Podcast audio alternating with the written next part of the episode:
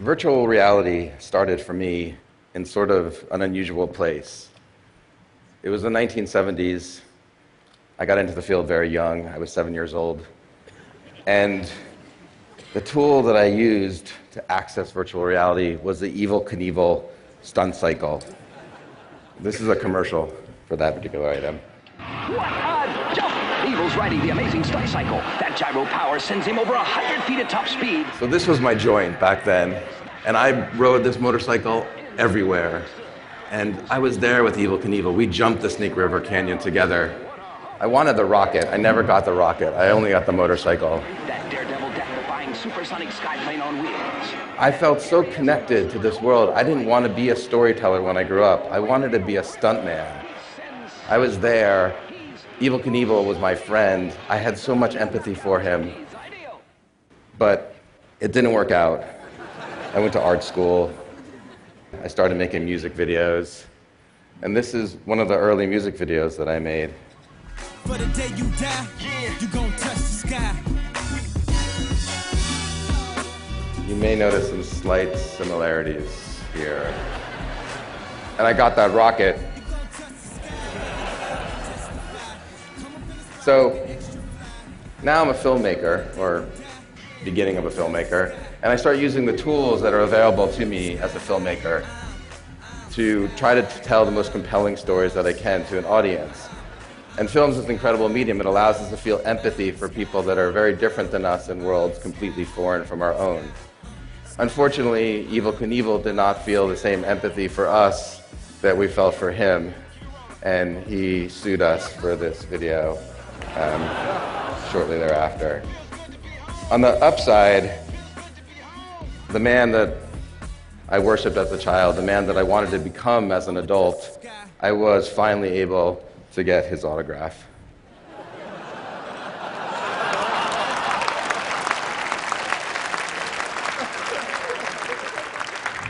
So let's talk about film now. So, film, it's this incredible medium, but essentially it's the same now as it was then. It's a group of rectangles that are played in a sequence. And we've done incredible things with those rectangles. But I started thinking about is there a way that I could use modern and developing technologies to tell stories in different ways um, and tell different kinds of stories that maybe I couldn't tell using the traditional tools of filmmaking that we've been using for 100 years? So I started experimenting, and what I was trying to do was to build the ultimate empathy machine. Um, and here's one of the early experiments. So this is called the Wilderness Downtown. It was a collaboration with Arcade Fire. It asks you to put in the address where you grew up at the beginning of it. It's a website, and out of it starts growing these little boxes with different browser windows. And you see this teenager running down a street, and then you see Google Street View and Google Maps imagery, and you realize the street he's running down is yours. And when he stops in front of a house, he stops in front of your house. And this was great, and I saw people having an even deeper emotional reaction to this than the things that I had made in rectangles.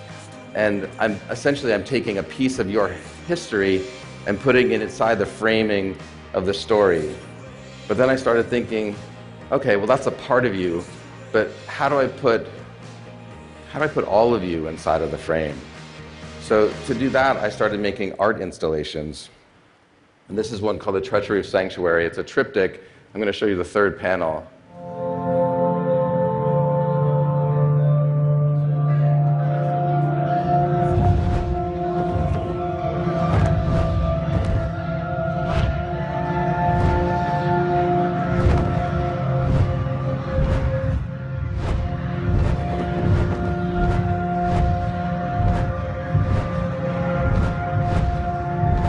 So now I've got you inside of the frame.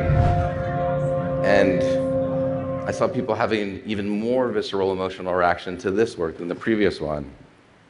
But then I started thinking about frames and what do they represent? And a frame is just a window. I mean, all the media that we watch, television, cinema, they're these windows into these other worlds. And I thought, well, great, I got you in a frame, but I don't want you in the frame. I don't want you in the window. I want you through the window. I want you on the other side in the world, inhabiting the world. So that leads me back to virtual reality. Let's talk about virtual reality.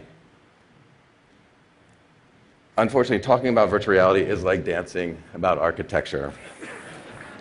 And this is actually someone dancing about architecture in virtual reality. So it's difficult to explain. Why is it difficult to explain? It's difficult because it's a very experiential medium. Um, you feel your way inside of it. It's a machine, but inside of it, it feels like real life. It feels like truth. And you feel present in the world that you're inside, and you feel present with the people that you're inside of it with. So I'm going to show you a demo of a virtual reality film a full screen version of all the information that we capture when we shoot virtual reality. So we're shooting in every direction. This is a camera system that we built. It has 3D cameras that look in every direction and binaural microphones that face in every direction. We take this and we build basically a sphere of a world that you inhabit. So, what I'm going to show you is not a view into the world, it's basically the whole world stretched into a rectangle. So, this film is called Clouds Over Sidra and it was made in conjunction with our virtual reality company called Verse and the United Nations and a co-collaborator named Gabo Arora. And we went to a Syrian refugee camp in Jordan in December and shot the story of a 12-year-old girl there named Sidra. And her and her family fled Syria through the desert into Jordan, and she's been living in this uh, camp for the last year and a half. My name is Sidra. I am 12 years old. I am in the fifth grade. I am from Syria in the Daraa province in Khil City. I have lived here in the Zaatari camp in Jordan for the last year and a half. I have a big family, three brothers. One is a baby. He cries a lot. I asked my father if I cried when I was a baby, and he says I did not. I think I was a stronger baby than my brother. So, when you're inside of the headset, you're not seeing it like this. You're looking around through this world. You'll notice you see full 360 degrees in all directions. Um, and when you're sitting there in her room watching her, you're not watching it through a television screen, you're not watching it through a window. You're sitting there with her. When you look down, you're sitting on the same ground that she's sitting on. And because of that, you feel her humanity in a deeper way. You empathize with her in a deeper way. And I think that we can change minds with this machine. And we've already started to try to change a few. So we took this film to the World Economic Forum in Davos in January. And we showed it to a group of people whose decisions affect the lives of millions of people. And these are people who might not otherwise be sitting in a tent in a refugee camp in Jordan. But in January, one afternoon in Switzerland, they suddenly all found themselves there.